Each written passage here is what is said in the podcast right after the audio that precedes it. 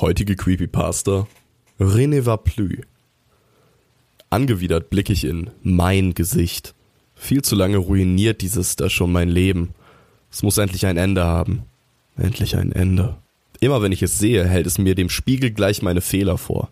Berauscht fahre ich mit den Fingern über die lange Narbe, deren dicke Wulst sich quer über Wange, Nase und Auge zieht, während ich zugleich das auf zauberhafte Weise reine Abbild betrachte, das vor meinen Augen existiert.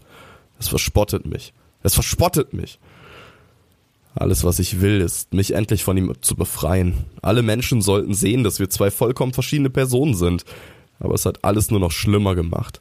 Hämisch grinst es mich jeden Tag aufs Neue an, will mir zeigen, dass ich den Kampf, den wir seit dem Tag meines Bewusstseins ausstreiten, an mir selbst verloren habe. Ich hasse es. Ich hasse es und mich selbst hasse ich ja auch. Es muss ein Ende haben. Ich muss ein Ende haben.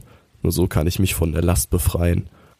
Mir entfährt ein keuchendes Lachen, als ich mein krankes Fleisch hochhiefe und ächzend auf einen Barhocker setze.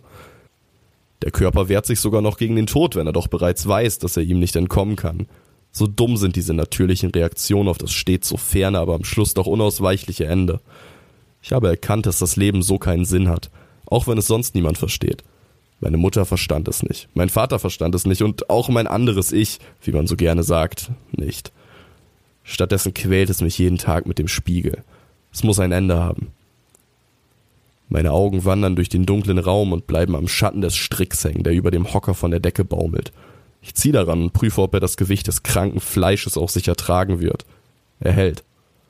Ein letztes Erbarmen meiner selbst? Nein. René war plü. Ich schlucke ein letztes Mal vor meiner endlichen Erlösung und trete den Barhocker unter meinem Zwillingsbruder weg.